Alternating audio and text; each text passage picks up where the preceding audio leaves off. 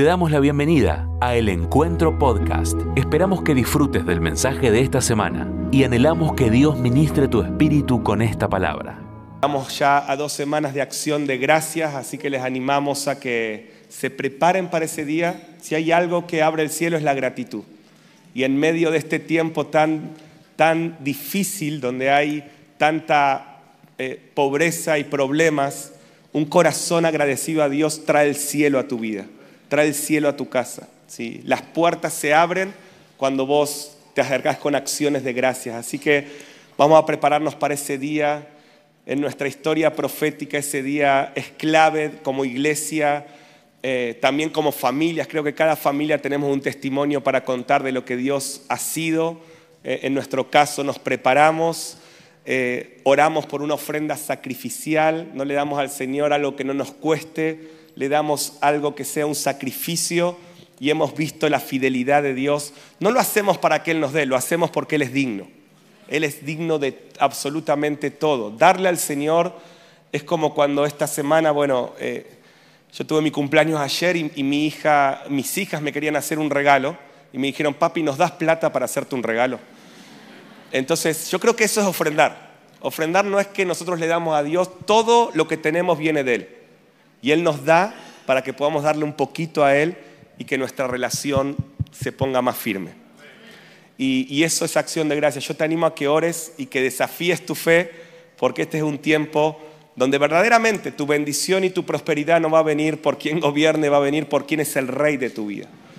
Y, a veces para, esto tenemos que también convertir nuestra economía, que es lo más difícil de convertir. Así que les animamos a que pueda estar orando por esto y profetizamos que esta acción de gracia será histórico y levantaremos una ofrenda como nunca antes digna al Señor y seguiremos avanzando en todo lo que Él está poniendo en nuestras manos. ¿Cuántos lo creen? Amén. Muy bien.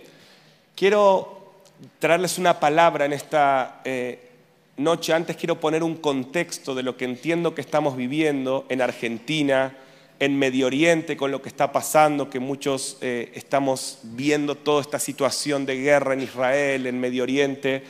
Y, quiero tomar cinco minutos para poner un poco de contexto. Yo no, prediqué desde que pasó lo de la guerra y, y necesito decir algunas cosas que dice en la Biblia que están pasando y que van a pasar para que nuestra lectura sea bíblica y profética y no política y humanista. Porque hoy ante estas cosas podemos dar nuestras opiniones, pero nosotros, gracias a Dios, Dios ya nos dijo todo lo que va a pasar.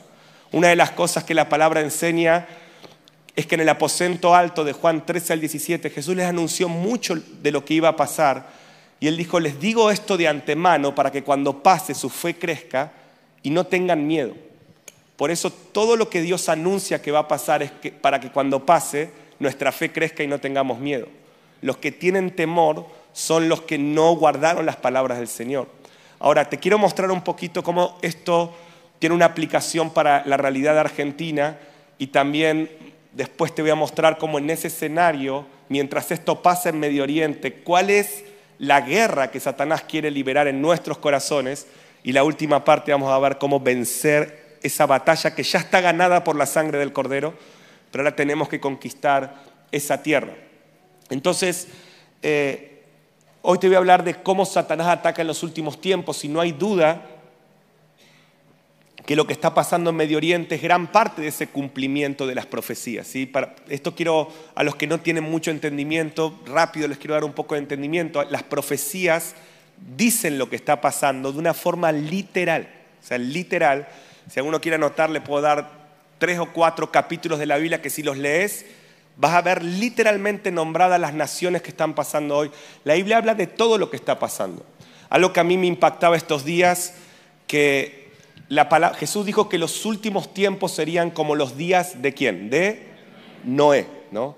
Y saben que los días de Noé, Génesis 6.11, anoten ese texto porque tu fe va a crecer, Génesis 6.11, o sea, va a crecer porque vas a ver que lo que está pasando, Dios lo anunció literalmente.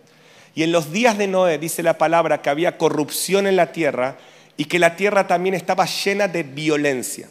Violencia. Cuando vos buscas la palabra violencia en una Biblia digital, en internet, en la Biblia original, la palabra original para violencia, ¿saben cuál es? Jamás. Jamás. Lo pueden buscar en internet. La palabra jamás aparece muchas veces en la Biblia. Yo acabo de hacer un estudio de todas las veces que aparece. No es que aparece el grupo terrorista, pero el mismo espíritu que está operando hoy sobre esos grupos ya estaba desde los tiempos de Noé, según la palabra. Dice, la tierra estaba llena de jamás, estaba llena de una violencia inusitada. Y los últimos días serán como esos días. No es casualidad que en estos días, en esos días estaba jamás en la tierra y en estos días está jamás en la tierra. Dice Isaías 60, verso 13, que cuando Jesús venga y restaure Jerusalén, dice que ya no se verá violencia en ella. Dice, ya no se verá, y la palabra es jamás. Ya no se verá espíritu de muerte. Quiero decirte que cuando el Señor venga, nunca más va a haber muerte en la tierra. Nunca más va a haber maldición.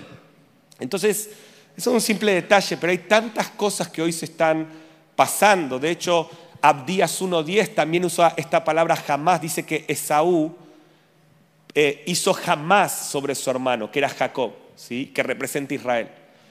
Y del descendiente de Esaú vienen los amalecitas, que de ahí viene Amón, eh, ah, eh, sí, Amán, perdón, que es el que quiso exterminar a los judíos en el tiempo de Esther. O sea, lo que te quiero mostrar que el mismo espíritu que está operando hoy en Medio Oriente ya está en la palabra.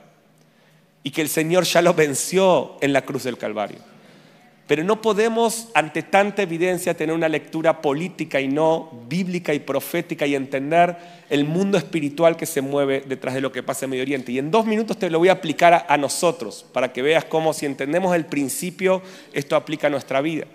Pero básicamente en las profecías, escucha bien para saber cómo entender y cómo orar por Israel, las profecías anuncian que Israel volvería a su tierra después de estar prácticamente desaparecido y esparcido por el mundo. Ezequiel 38, eh, Daniel 11, Isaías 28, Jeremías 30. Por lo menos agarrate esos cuatro. Si son 150 capítulos que hablan esto, pero te dejo esos cuatro para que los lean tus devocionales.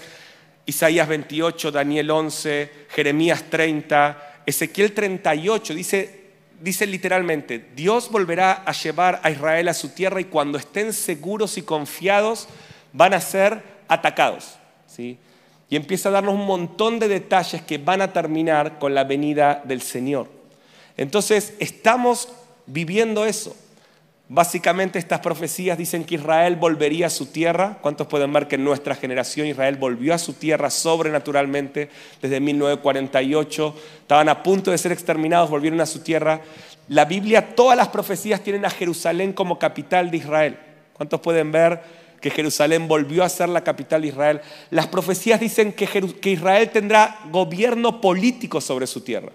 ¿Sí? Mucha gente da la opinión de decir, bueno, una cosa es el Estado de Israel, otra cosa es el pueblo de Israel. No, la palabra es explícita en esos textos que te dejé, que, Israel tendría gobierno político, lo cual no quiere decir que Dios está de acuerdo con las políticas de Israel, como Dios no estaba de acuerdo con muchos reyes del Antiguo Testamento que hicieron las cosas mal, ¿sí? pero eso no significa que Dios le estaba dando gobierno, esto se tiene que cumplir, se tiene que cumplir que Israel tenga gobierno político sobre esa tierra. Por eso, esto no es una cuestión política, esto es una cuestión profética. Ahora vos me decís como yo, pero Israel está haciendo muy mal las cosas, 100%, y Jeremías 30 dice que Dios no los dejará sin disciplina. Dice, yo los voy a disciplinar, dice así, de ninguna manera quedarán sin castigo por lo que están haciendo, pero después lo voy a restaurar. O sea, que la palabra anuncia todo lo que está pasando. Ahora te voy a decir cómo se aplica a nosotros. Pero dice que después que ellos vuelvan a su tierra, Jerusalén sea su capital y tengan gobierno político sobre ese lugar, dice que va a haber guerras y rumores de guerras. ¿No? ¿Qué está pasando hoy? Guerras y rumores de guerras. Y dice, pero eso no va a ser el final, aun si hay una tercera guerra mundial. Dice que después de eso se va a hacer un tratado de paz. Es tremendo que Daniel 11 dice que los países del sur de Israel van a promover este tratado. Hoy lo vemos con Arabia Saudita, los países del sur de Israel. Dice que los países del norte lo van a mirar mal ese tratado. Daniel 11 dice, Irán, ellos no, ellos quieren la bomba nuclear, pero Arabia Saudita por cuestiones económicas quiere el tratado. O sea, ¿qué te quiero decir hoy? Todo lo que está pasando está en la Biblia literalmente. Y lo que viene ahora, porque muchos están diciendo, Dios trae paz sobre el Medio Oriente. Y ahora voy a terminar diciendo cómo orar por Medio Oriente y cómo orar por Argentina. Es la misma, el mismo principio. Pero muchos están orando por paz, pero la palabra dice que esa paz que viene pronto en Medio Oriente la va a traer el anticristo. Entonces, ¿cuál es el problema que tenemos? Cuando no tenemos la Biblia, muchos decimos, Señor, paz en Israel. Y cuando venga la paz, que va a pasar pronto, vamos a celebrar eso, pero ese va a ser el escenario para que se manifieste el anticristo. Isaías 28 del 14 al 18 dice que ese pacto de paz que va a haber en Medio Oriente, Dios lo llama un pacto con la mentira, un pacto con la muerte y un pacto con el Seol. Dice, ellos van a creer que están en paz y, el, tratado de paz no fue con Jesús fue, dice aún con sus amantes, lo llama la palabra. Y Pablo dice en 1 Tesalonicenses 5, dice, cuando escuchen paz y seguridad, va a venir destrucción repentina. Pablo dice, va a haber un tiempo de paz. Ezequiel 38 dice, este tiempo de paz, dice que ellos no van a ponerle traba a la puerta. Dice, cuando vean a Israel habitar seguros en esa tierra, no ahora, ahora no están seguros, ahora están todo el tiempo corriendo a los búnkeres. Dice, cuando vean a Israel habitar seguros y todas las naciones de acuerdo con ellos, en un instante va a venir el azote de Dios que Dios va a permitir que esto pase, porque Él tiene un plan, Él siempre tiene un plan. Y nos avisa esto de antemano para que cuando pase esto nosotros no seamos confundidos.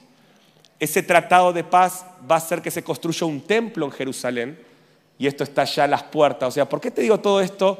Porque es muy probable que en uno, dos, tres años estas cosas pasen. Y cuando eso pase, dice la palabra que va a haber dos clases de cristianos, cristianos entendidos y cristianos confundidos. Quiero declarar que vos serás de los cristianos entendidos. Jesús dijo, muchos, muchos se van a confundir y muchos van a tropezar, pero gloria a Dios que en esta iglesia va a haber entendidos que van a dar entendimiento a otros. Y vos sos uno de esos. Amén. Entonces, se va a construir este templo y ahí van a venir tres años y medio de una tribulación como nunca hubo. Zacarías dice, la mitad de las mujeres de Israel serán violadas. Hoy vimos ya lo que nos sacudió, esto que pasó hace unas semanas, pero si eso tiene a muchos cristianos con ataque de pánico, con temor, por no entender lo que está pasando, imagínate cuando pase todo lo que la Biblia dice que va a pasar. Por eso va a haber una gran apostasía y, mucha gente va a perder la fe. Ahora, ok Mariano, ¿y cómo oramos y qué hacemos? Bueno, quiero enseñarte esto. Nosotros tenemos que orar no por paz, sino por el príncipe de paz. Y si oramos por paz, tenemos que orar con los ojos entendiendo que la paz la va a traer el príncipe de paz. Porque orar solo por paz y que la, la cosa baje es ser funcional a la forma en que Satanás va falsamente a traer esta paz. Y, en un minuto te voy a enseñar cómo esto, por qué estoy hablando de esto y cómo se conecta con lo que Dios quiere hablarnos en esta noche. Pero algo que te quiero decir, porque encima, déjame darte una noticia, otro texto que quiero que anotes, 2 Tesalonicenses 2, del 1 al 7, explícitamente tu Biblia dice que todo lo que estoy diciendo, o sea, que la venida del Señor, y nuestra reunión con Él, dice, no vendrá. No va a pasar sin que antes pasen estas cosas. O sea, ¿cuántas veces nos hemos criado? Yo me crié con esto de, nos vemos la semana que viene si el Señor no viene antes. Y está bien, es un saludo, no es bíblico, pero nos gusta decirlo. Ahora, la Biblia dice, no, el Señor no va a venir sin que antes pasen todas estas cosas que te estoy diciendo. O sea que, tranquilo, el Señor, según la Biblia, no vendrá, es explícito, dice, no vendrá sin que antes se manifieste la apostasía y este hombre de pecado. Por eso tenemos que prepararnos.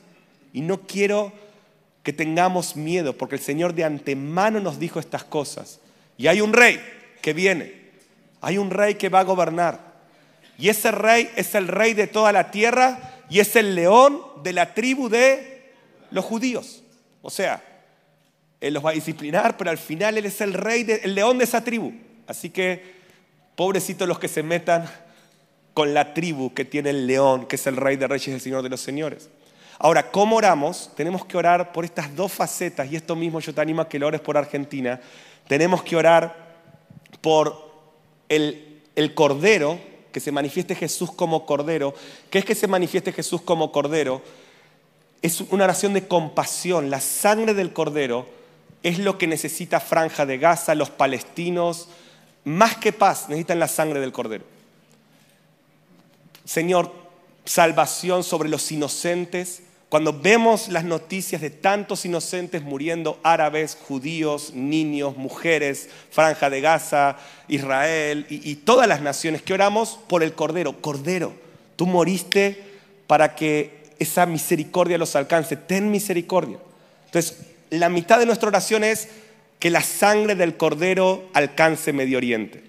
Que salvación venga sobre los palestinos, sobre los árabes. Hay muchas profecías de salvación sobre los árabes en los últimos tiempos. Isaías 16, 19 dice esto. Oramos para que la sangre del Cordero sea más poderosa que la sangre inocente que se está derramando sobre Medio Oriente. Amén. Que la sangre del Cordero llegue. Ahora también oramos por el león. Y orar por el león es orar por los juicios. Y es orar, Señor, que tus profecías pasen. Por más que son duras, confiamos en tu liderazgo. Y si tu palabra dice que esto tiene que pasar, ¿quién soy yo para decir yo no lo haría de esa manera? Creo que ahí va a venir la apostasía cuando no confiemos en el liderazgo del león. Entonces, cuando oramos por el Cordero, oramos por la salvación de todo Medio Oriente. Cuando oramos por el león de la tribu de los judíos, oramos para que todas las profecías sobre Israel se cumplan. Porque déjame darte una noticia, le guste a quien le guste, le pese a quien, a quien le pese. Jesús es un hombre judío, del linaje de David. Y viene y dice, yo soy el león de esta nación, soy el rey de toda la tierra, pero yo voy a restaurar esta nación y la voy a poner como cabeza de las naciones. Un amigo me decía estos días, qué paradoja ser antisemita en el tiempo que un hombre judío va a gobernar toda la tierra. Ese hombre judío se llama Jesucristo. Por eso Satanás quiere ponernos en contra del plan de Dios y orar por el león es orar por las promesas sobre Israel y las profecías que se cumplan. Amén. Entonces oramos por el cordero y oramos por el león. Y cuando la iglesia se alinee con el plan, vamos a ver el avivamiento que tanto queremos. El avivamiento que tanto queremos, Dios lo quiere mandar más que nosotros, ¿sí o no? A ver, si vos fueras Dios, no digo que sos Dios, no quisieras restaurar la tierra de esta maldición, ¿por qué Dios no lo puede hacer? Porque si Él activa sus planes, la mayoría de los cristianos van a ser confundidos porque ignoran el plan. Entonces, cuando nos alineamos con el plan, Él puede hacer lo que solo Él puede hacer en la tierra y Él lo va a hacer pronto. Amén. Y lo mismo oramos por Argentina, que se manifieste el Cordero, pero también que se manifieste el león. Porque no queremos paz a cualquier precio, no queremos paz traída por el anticristo. Nosotros queremos que el Cordero se manifieste y queremos ver a Cristo reinar sobre esta nación. Entonces, mientras todo esto, acá entro en lo que les quiero compartir, mientras todo esto, o sea, ¿cuántos les sirve que les dé un poco de luz bíblica de lo que está pasando? Sí, a ver, la mayoría de ustedes han pasado horas viendo los noticieros con lo que está pasando. Y a mí me arde el corazón como mensajero de Dios de tomar 10 o 15 minutos de esta prédica para decirte lo que el cielo dice sobre lo que está pasando. Y después que vos veas dónde vas a poner tu opinión, tu fe y tu visión. Amén. Y una cosa más, lean estos capítulos, por favor. Si nadie diga, ah, Mariano dice, no, no, no. Si no lo ves en tu Biblia, por favor, no, tomes lo que yo digo, pero prometeme que vas a leer tu Biblia y estos capítulos y creo que es tan contundente y tu fe va a, crecer porque la fe viene por el oír y el oír la palabra de Dios. Entonces, Jesús dijo, mientras todo esto pasa, dice, y vean eso en Medio Oriente, va a pasar otra cosa en Argentina. Estos son los dos enemigos. Todas estas dinámicas en Medio Oriente y están lejos de nosotros, pero entre mi pueblo va a haber un gran ataque a su fe. Y el Señor dice, cuando vean todo esto, Lucas 21 dice, miren sus corazones. Cuando vean la tormenta de afuera, miren sus corazones, revisen sus corazones. Porque tu corazón va a ser como ese arca que te prepara para la tormenta. Y si el arca no está firme, cuando todas estas cosas pasen, vamos a ser sacudidos. Por eso yo oro para que Dios traiga humildad y sobriedad en nosotros. El que esté firme cuide de no caer. Saben que la palabra apostasía significa aposin istemi, es firmeza. Lo que Satanás quiere hacer, escúchame bien, es sacarte la firmeza. Y lo que Dios quiere hacer es afirmar tus pies sobre la roca para que no importa lo que venga, vos no seas movido, seas inconmovible. Y esa es la guerra. Dice, cuando Jesús dijo, cuando vean todo esto, miren sus corazones, que no se llenen de las vanidades de la vida, porque esa tormenta externa en Medio Oriente va a señalar una tormenta interna en nuestro corazón. Ahora, ¿cómo Satanás va a atacar nuestro corazón? Vamos a leer 1 Juan 2, 18. Oro por luz a tu entendimiento, en el nombre del Señor. Y, oro que no serás confundido en las dinámicas venideras. En medio de todo esto que estoy diciendo va a haber un gran avivamiento en la tierra. Y yo quiero que nos preparemos y nos alineemos al plan para que Dios lo pueda soltar. Primera Samuel 2, 18. Juan, perdón, primera Juan, ok. Primera Juan 2, 18 dice, hijitos. Oh, Mariano, ¿por qué hablas tanto de los últimos tiempos? Porque hace dos mil años Juan dijo, hijitos, ya es el último tiempo. Hablamos de esto porque la Biblia habla de esto y dice, y según vosotros oísteis, imagínense hace dos mil años ya se hablaba del anticristo y de todo lo que estoy hablando, y hoy dos mil años más cerca, con todas estas señales cumpliéndose, a veces estamos hablando de otra cosa, es como una emboscada que Satanás nos está haciendo para que creamos que estamos acá firmes. Y cuando estamos así entretenidos, sin lo que verdaderamente nos da firmeza, es donde hay problemas. Estaba hablando con esta amiga nuestra de Israel que está embarazada y, ellos están a, a 40 kilómetros de la franja de Gaza. Gracias a Dios los pudimos sacar, 40 horas de viaje, hicieron los mandamos a Egipto, o sea, pusimos de nuestro dinero y gracias a Dios pudieron salir, porque claro, les decían, las que están embarazadas salgan porque los hospitales no se van a usar para otra cosa que para la guerra. Y, ella me decía esto la semana pasada, que ella judía, está acá en Argentina, la tenemos acá eh, cuidando a su familia, y ella nos decía, fue tremendo, porque Jesús dijo, oren para que esa, persecución no venga en día de reposo y, que no estén embarazados. Y ella decía, para un judío el día de reposo no puede dar más de 50 pasos. O sea que para ellos este ataque en el día de reposo, que es solamente una sombra de lo que viene, era un jaque mate, ¿no? porque estaban entre rompo la ley, ¿qué hago? Y esta chica embarazada y nos contaba todo y decía, se volvió tan real la Biblia. Y quiero decirte que ahí la Biblia se está volviendo muy real y acá tenemos que también entender que la Biblia es muy real y nos tenemos que preparar para todo lo que viene. Amén. Entonces, ustedes oyeron que el anticristo viene, pero dice, ahora han surgido muchos anticristos. Decir conmigo, viene ahora. ¿Pueden ver la dinámica? El anticristo viene, pero ahora ya han surgido muchos anticristos. Por esto conocemos que es el último tiempo. Primera Juan 4.3. Yo quiero orar que si en esta hora estás escuchando la voz de Dios, no endurezcas tu corazón. Que Dios encuentre en vos un corazón blando. Porque hay dos cosas que produce la voz de Dios. Avivamiento o dureza. Yo quiero declarar que en esta noche tu corazón va a ser avivado. Que su voz te va a avivar y no te vas a endurecer. Dice 1 Juan 4:3, y todo espíritu que no confiesa que Jesucristo ha venido en carne no es de Dios. Y este es el espíritu del anticristo, el cual vosotros habéis oído que viene, pero que ahora ya está. ¿Pueden ver la narrativa? Viene, oh Mariano, ¿por qué hablas de esto si es algo que viene? Porque la Biblia dice que esto que viene ya está entre nosotros. Y quiero mostrarte que el anticristo, ok, finalmente te voy a decir el título de mi prédica de hoy, venciendo el antidiseño. Ese es el título, Venciendo el antidiseño.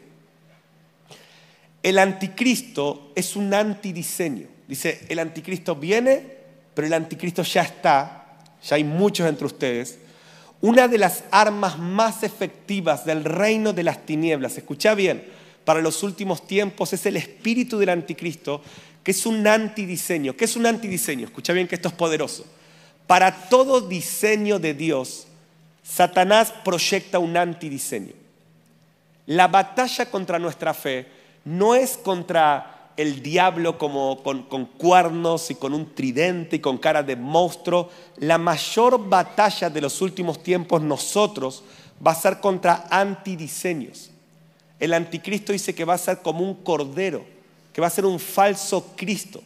Dice que va a hablar como Cristo, va a operar como Cristo. Ese es el que viene, pero dice, ya está. O sea, que es un antidiseño, es una versión que Satanás proyecta del plan de Dios, muy parecida al original, como para que sea imperceptible para tu vida y de esa manera vos puedas confundirte y no caminar en el diseño de Dios.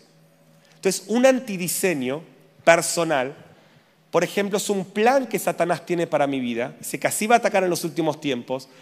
Dios tiene un plan para mi vida. ¿Cuántos creen que Dios tiene un plan para tu vida?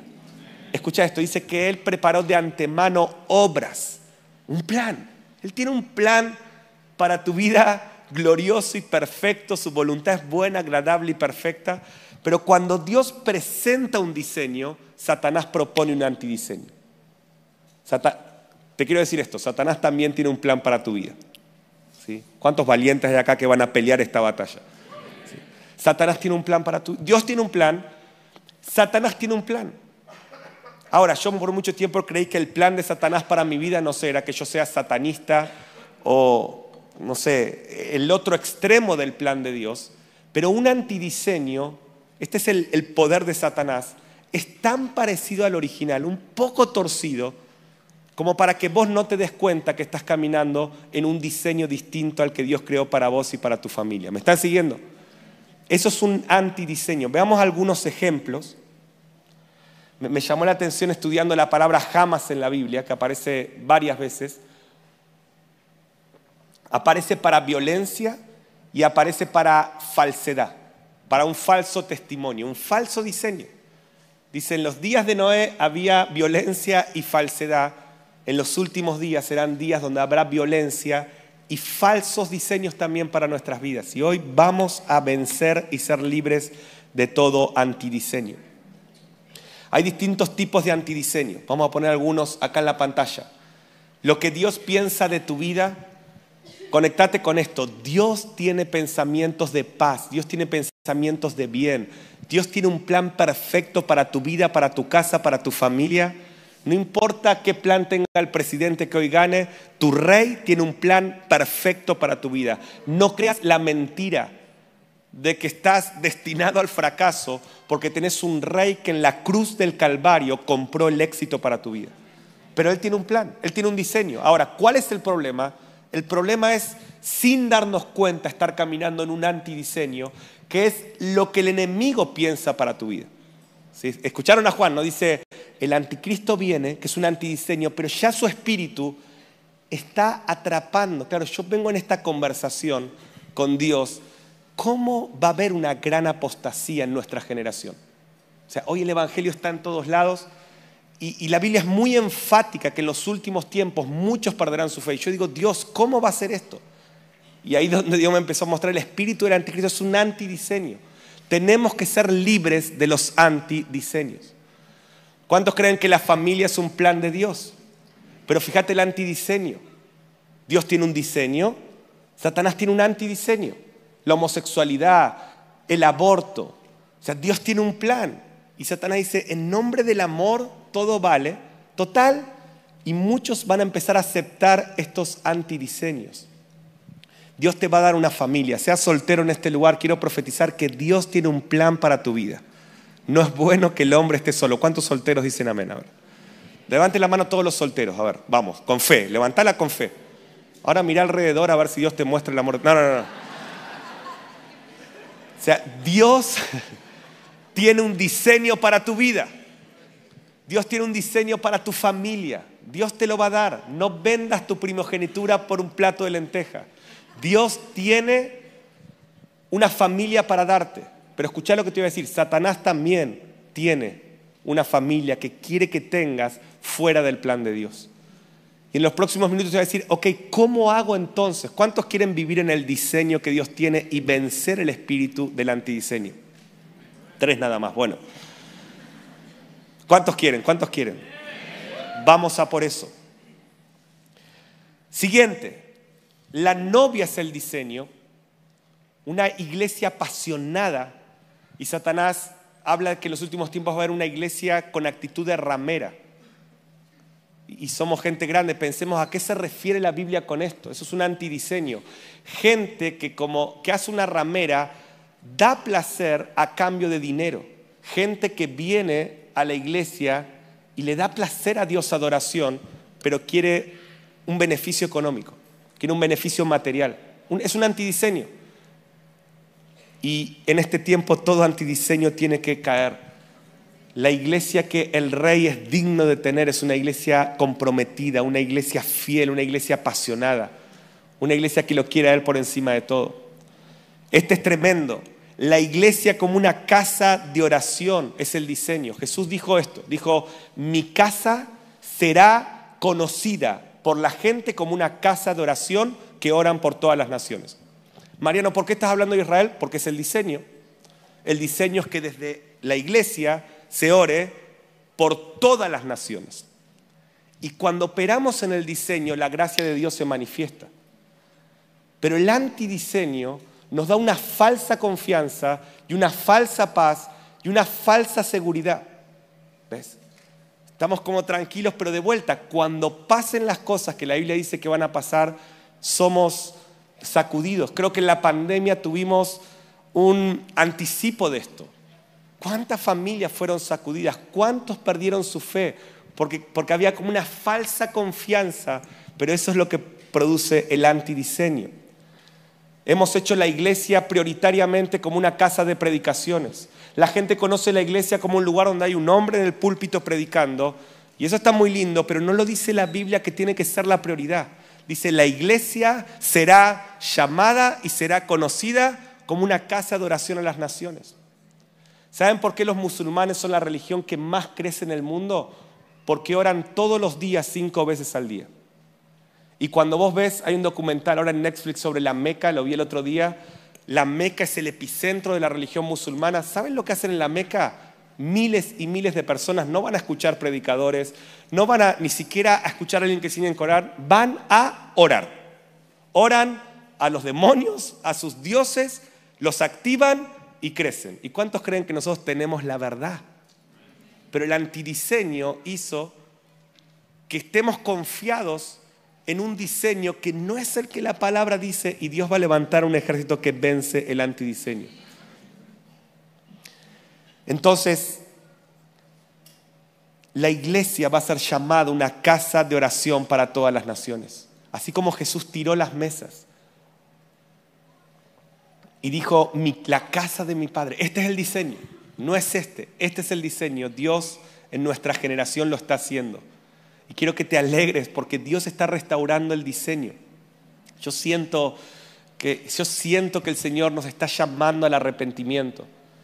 Y, recién decíamos, si mi pueblo no se humilla y ora y se arrepiente, Dios no va a sanar la tierra. Yo quiero ver sano a Argentina. Yo quiero ver sana nuestra nación. Yo quiero ver sana las naciones. Yo quiero que Dios lo haga. Ahora, por eso te decía, si estás escuchando la voz de Dios, que es su palabra, no endurezcas tu corazón. Arrepentimiento para que venga su sanidad sobre tu vida, sobre tu familia, sobre tu casa. Y que en esta noche el plan de Dios se active. Ok, vamos a la última parte. ¿Cuál es el secreto para destruir un antidiseño? Establecer un diseño. Así se destruyen los antidiseños, con un diseño. ¿Cómo Dios, Jesús va a destruir al anticristo cuando venga Cristo? No va a poder ser antes. Cuando venga Cristo, el anticristo va a ser destruido. Un diseño destruye un antidiseño. ¿Por qué somos tan enfáticos en predicar lo que la Biblia dice y estamos, por lo menos muchos de nosotros, pagando el precio de como Elías, de levantar un altar verdadero y decir, esta es la verdad? Y nos estamos manteniendo en esto porque creemos que un diseño verdadero destruye todo diseño falso. Y no vamos a parar, cueste lo que cueste, vamos a predicar esto. Yo me acuerdo en un tiempo que había varios que me criticaban, bueno, comúnmente me pasa, pero por las cosas que predico. Y una vez me acuerdo que había ido con mi papá y le dije, me está pasando esto. Y él me dijo esto, me dijo, vos no le respondas a nadie, solo dedícate a predicar lo verdadero. Asegúrate que lo que estás predicando está en el corazón de Dios, está en la Biblia, porque cuando vos hablas lo verdadero, lo falso cae solo. Por eso es un tiempo de hablar lo verdadero, de vivir lo verdadero y todo antidiseño va a caer solo sobre tu vida. Yo declaro ahora, yo siento una guerra espiritual tremenda en este lugar. Ahora, ¿saben qué? Ahora hay una guerra espiritual que antidiseños te están tomando y Satanás está diciendo, no, no, no, está abriendo los ojos. He predicado esto los últimos meses y cuando predico esto yo tengo esta visión, ¿no? Que es como que Satanás es un ladrón que se está escabullendo y de repente hay un reflector que lo alumbra. Y él está entrando secreto. ¿Y qué pasa cuando un ladrón está en tu casa y de repente lo alumbra un, un reflector? Se manifiesta. Pero quiero decirte que Dios está alumbrando tu antidiseño para hacerte libre en esta hora. Y Dios no solo va a liberar tu vida, Dios va a liberar la iglesia. Vamos a clamar para que Dios libere la iglesia de todo antidiseño. Amén. Bien, entonces quiero terminar mostrándote en la tentación de Jesús tres formas de vencer el antidiseño. En Lucas 3, el Padre presenta un diseño sobre Jesús. Dice, este es mi hijo, Él es mi hijo.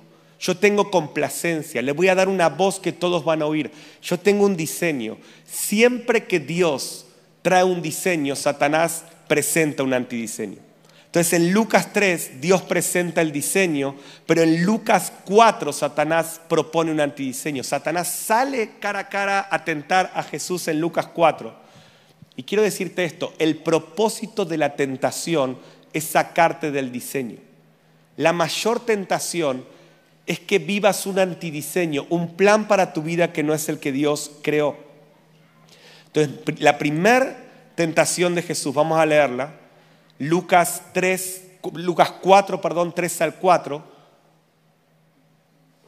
Dice, entonces el diablo le dijo, si eres hijo de Dios, fíjense el diseño, eres mi hijo. Y Satanás le dice, si eres hijo de Dios, di a esta piedra que se convierta en pan. Jesús respondiendo le dijo, escrito está, no solo de pan vivirá el hombre, sino de toda palabra que sale de la boca de Dios, toda palabra de Dios. Entonces la primera manera que Satanás quiere sacarte del diseño es tentarte a que dudes de las palabras que Dios te dijo. ¿sí? Y quiero enseñarte esto en estos últimos minutos, que un antidiseño o un diseño no es solamente tener la información correcta de lo que Dios quiere hacer en tu vida, sino es tener ciertas actitudes que te mantienen en el centro de la voluntad de Dios. No alcanza con decir, yo sé cuál es el diseño de Dios para mi vida, que sea un predicador, que sea un pastor, que sea un profeta para las naciones, tener esta familia. No alcanza con saberlo. La única manera que puedas vencer el antidiseño es caminar en ciertas actitudes de humildad espiritual, de pasión y de devoción que te van a meter y mantener en el centro de la voluntad de Dios. Entonces acá vemos que Satanás le dice, si eres hijo de Dios, haz algo. Y lo quieres llevar de la intimidad al hacer. Tu valor no está en lo que haces, sino en el tiempo que pasás con Dios. No hay manera que camines en tu diseño si no priorizas más la intimidad que convertir piedras en pan, que hacer cosas, que tu agenda, que tu hacer. La manera de mantenerte en el diseño es mantenerte en la intimidad. Déjame decirte así, tu diseño es la intimidad. Si tu intimidad está opacada por el hacer, vas a terminar viviendo en un antidiseño. Y de vuelta, Dios tiene un diseño para tu vida. ¿Y cómo vivimos en el diseño? Priorizando la intimidad a la agenda y al hacer. Tenemos que valorar la presencia de Dios. Mateo 6:21 dice, donde está tu tesoro, ahí está tu corazón. ¿Dónde está tu tesoro? Va tu corazón. Dios quiere sanar tu corazón. Dios quiere bendecir tu corazón. Dios quiere darte una paz y una plenitud que solo Él puede darte. Pero tu corazón va donde está lo que más valorás y atesorás. Si lo que más valorás es tu agenda, tu corazón va ahí. Y déjame decirte que el único que sabe cómo tratar, bendecir y avivar tu corazón es Él. Entonces, donde está mi tesoro, ahí va mi corazón. ¿Cómo hago para que mi corazón vaya a la presencia de Dios? Tengo que, mi tesoro tiene que ser la presencia de Dios. Y la única manera de que mi tesoro sea la presencia de Dios es que yo mire su presencia, lo mire. Cuanto más lo miro, más lo deseo. Entonces, cuanto más me enfoco en Él, más valor le doy. No hay manera que vos te enfoques en Él y no te enamores de Él. Déjame decirlo así, todos los que lo miran se enamoran. Y si tu corazón no está ardiendo por su presencia, es que probablemente no lo estás mirando. Cuando lo mirás, lo valorás y, y haces un tesoro de eso. Y cuando haces un tesoro de eso, tu corazón va ahí. Y cuando tu corazón va ahí, tu corazón es librado de los antidiseños.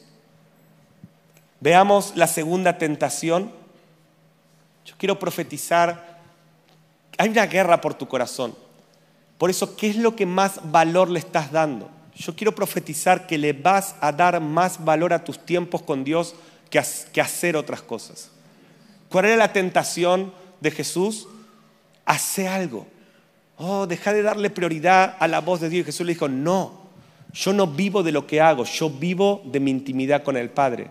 La intimidad con el Padre es el lugar que asegura tu corazón de no estar en un antidiseño. Satanás no puede entrar a ese lugar, por eso restaura tu intimidad con el Padre. Segunda tentación. Versos 5 al 8. Venite aus. Y le llevó el diablo a un alto monte y le mostró en un momento todos los reinos de la tierra. Y le dijo al diablo, a ti te daré esta potestad y la gloria de ellos, porque a mí me ha sido entregada y a quien quiero la doy. Si tú postrado me adorares, todos serán tuyos. Respondiendo Jesús dijo, vete de mí, Satanás, porque escrito está, al Señor tu Dios adorarás y a Él solo servirás. Entonces, primer tentación, recordad que la tentación de Satanás es con cosas buenas sacarte de tu diseño. Tu diseño es la intimidad. No vales por lo que haces. Tu valor no está en lo que haces, está en el tiempo que pasás en intimidad con el Padre, a través de la oración, a través de su palabra, a través de toda tu vida. Entonces, ok, recapitulo para llegar al final todo lo que está pasando hoy en la tierra, vos tenés que tener una lectura profética y bíblica y no humanista y política. Si vos no tenés una narrativa bíblica y profética, déjame decirte, sos muy vulnerable a lo que la palabra dice que va a pasar en los últimos tiempos, que muchos van a tropezar. Número uno. Mientras todo esto pasa en la tierra, Satanás va a atacar la fe de los cristianos con antidiseños. La forma de vencer un antidiseño, que es una idea que Satanás tiene para tu vida, es vivir el diseño de Dios. Pero no podés vivir su diseño si no vences la tentación de perder tu intimidad, de que te roben tu intimidad. Muchos dicen, no tengo tiempo, estoy haciendo muchas cosas. Eso es como decir, estoy convirtiendo muchas piedras en pan. Estoy, produciendo, no tengo tiempo para la intimidad déjame decirte que estás en un antidiseño. Pero en esta noche Dios quiere librarnos de todo antidiseño. Quizás es tu excusa, Mariano, no, no, no, no tengo tiempo para leer mi Biblia, para orar, para ir a Betania, para vivir este, este evangelio, porque estoy haciendo mucho. Oh, te atrapó el antidiseño, pero va a ser más fuerte el diseño de la misericordia de Dios que te va a librar, porque Él tiene un plan perfecto para tu vida. Ahora, la segunda tentación Satanás le dice, te doy todo esto a cambio de adoración. Oh, yo te doy. ¿Qué anhelas? ¿Una casa, un auto? ¿Qué anhelas? ¿Éxito, una empresa? Yo te lo doy, pero me tenés que dar tu adoración. O sea, una de las formas de dar la adoración al enemigo es no adorar al único que es digno de adoración. La falta de adoración te hace vulnerable a un antidiseño. O sea, Satanás dice, te doy todo lo que vos querés a cambio de tu adoración. Lo importante es que alcances los logros sin, sin importar el precio. Ese antidiseño busca robar tu adoración, que es lo que te conecta con Dios y te mantiene en el diseño. ¿Cuál fue la respuesta de Jesús? Al Señor tu Dios adorarás y a Él solo servirás. ¿Cuántos pueden levantar su mano conmigo y decir, mi diseño es adorar y servir? Vamos a decirlo fuerte porque hay una guerra espiritual. Mi diseño es adorar y servir. Decía esto, mi diseño, más que hacer, es vivir en intimidad con mi Padre. Amén. Amén. ¿Saben cuál es la diferencia entre el trigo y la cizaña? Miren, yo voy a poner una, una, foto que les mandé, no sé si la pudieron poner. Dice la palabra que los cristianos en los últimos tiempos dice que van a ser como el trigo, pero se va a meter cizaña. ¿sí? Y, y ahí tenés el trigo y la cizaña. Quizás, bueno, el trigo sabemos que son los hijos de Dios, la cizaña son los que parece pero no son, antidiseños. Y saben que si vos ves así la foto, decir, bueno, el que mejor parece cuál es, el que está erguido, ¿no? Bueno, esa es la cizaña. ¿Saben cuál es el trigo? El que está todo así, como nosotros, todo procesado. Y... Así que si estás, estás en problemas, gloria a Dios, sos trigo, ¿no? Ahora, ¿saben por qué el trigo está así? Por el fruto. La cizaña parece, pero está vacía. Pero el trigo, como está cargado de fruto, no puede mantenerse erguido. Reciban esto. Yo cuando veo esa foto, veo uno que parece, pero no adora, y veo a otro lleno de fruto y postrado y adorando. Mi conclusión es que los verdaderos adoran, que los verdaderos por sus frutos los conocerán. Y viven postrados ante la presencia del Señor. La mayor evidencia del diseño de Dios en tu vida es la adoración. O sea, si vos querés ver a alguien que vive en su diseño, no mires su apariencia, mira su fruto y su vida de adoración. Y Jesús dijo, en los últimos tiempos van a crecer juntos, cristianos trigo y cristianos cizaña. Dice, no los van a poder ver cuál es cuál hasta que venga el Hijo del Hombre. Y cuando venga el Hijo del Hombre, ahí está la tragedia, muchos que creían, porque en su apariencia parecía que estaban en el diseño, estaban en un antidiseño. Y yo quiero llamarte hoy a la sobriedad, quiero llamarte hoy al temor de Dios, al arrepentimiento, al quebranto y decir, Dios, más intimidad con vos, más adoración. Mi diseño es servir a Dios, adorar a Dios. Y por último, la última tentación, en Lucas 4, 9. Esta es tremenda, ¿no?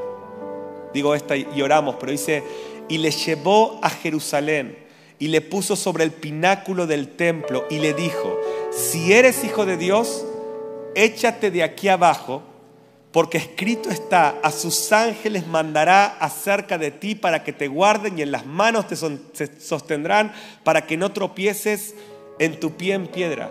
Miren qué tremendo. La última tentación fue Satanás usando la Biblia para sacarte del diseño de Dios.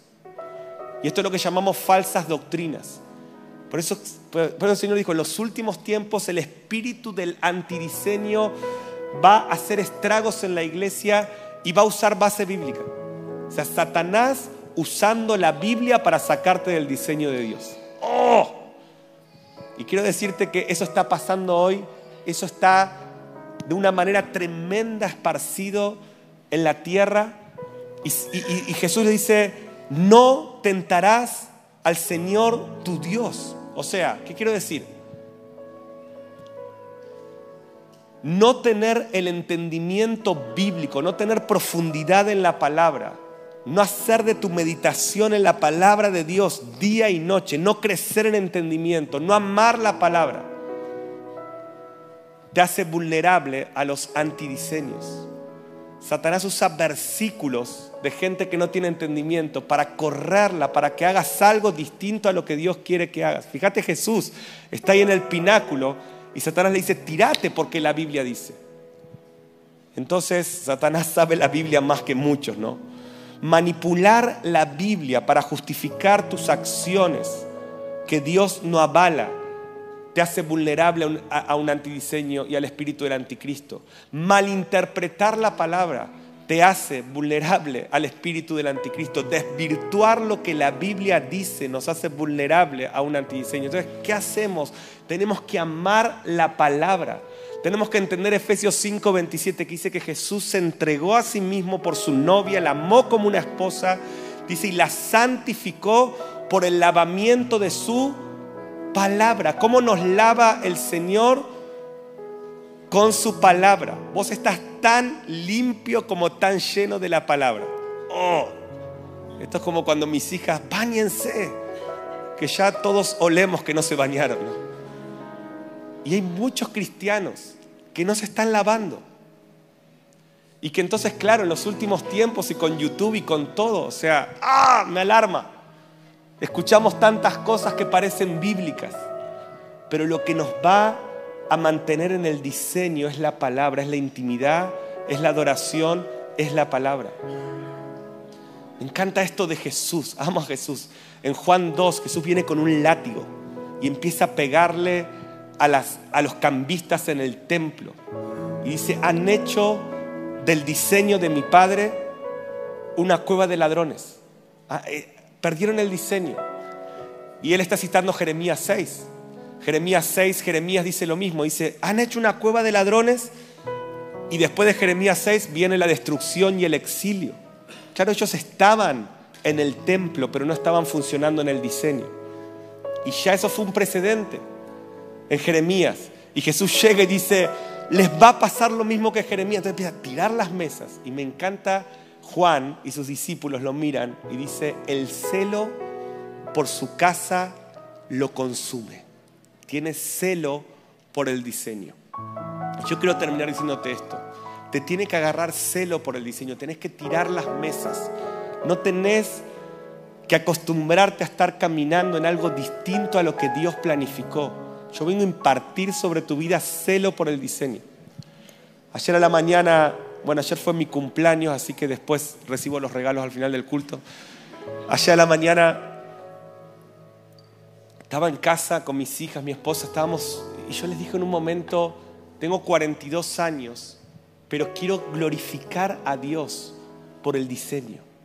Cuando vos practicás todo lo que yo te estoy diciendo hoy, podés ser el más cabezadura como somos y el más limitado, pero el diseño de Dios viene sobre tu vida. Y el diseño de Dios es integral. Toca tu familia, toca tu economía, toca tu ministerio, toca las naciones. Estaba tratando de leer los más de 600 mensajes que me llegaron, pero ¿saben cuál es el problema? Que no, no podía, no era feliz cumpleaños, eran testimonios y testimonios y testimonios. Yo decía, Dios, tu diseño. Porque yo, ustedes me conocen, me siento el más limitado de todos. Pero el más limitado de todos que vive en intimidad, que vive lavado por la palabra, que vive adorando, oh mi hermano, puede activar un diseño que nada en este mundo te lo puede dar. Y vengo a decirte esto, el plan de Dios es integral, es 360 grados. No es que Dios va a bendecir tu ministerio y no tu familia. No es que Dios va a bendecir tu familia y no tu economía. No es que Dios tiene un plan. Papá escribió un plan tremendo para tu vida. Y yo anhelo que te pase. No sé cuántos años tenés. Si tenés menos de 42, yo anhelo que llegues a los 42 y te sientes y digas, Dios, ¿qué es este diseño que vos preparaste para mí? Gracias Señor, me siento pleno. Oh Señor, gracias por tus planes y tus pensamientos para mi vida. Y si tenés más años, no sé a qué edad, pero que puedas vivir. Yo quiero decirte, todavía estás a tiempo para vivir en la plenitud del diseño. Pero ¿qué tenés que hacer? Tirar las mesas. Decir, tengo celo tengo celo por lo que Dios planificó para mi vida. Con ese solo corazón no tenés dimensión de lo que papá puede hacer. Quiero que puedas cerrar tus ojos para orar.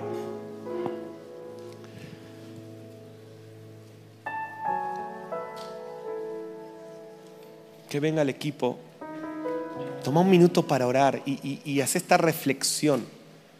Eh, ¿Estás viviendo en la plenitud del diseño de Dios? ¿Sentís que hay áreas en tu vida que no están en su diseño? ora, ora, ora porque el Espíritu de Dios está en este lugar, está en esta noche para liberarte. El Espíritu de Dios está en este lugar para hacerte libre. Él tiene poder, Él es el único. Vos no lo puedes hacer con tus fuerzas, Él es el único que puede eliminar la tentación del antidiseño, que puede vencer el espíritu del antidiseño. Toma unos minutos para orar. Pídele al Señor, dile, oh Espíritu Santo, fortaléceme, guíame, llévame. Quiero vivir en tu diseño para mi vida.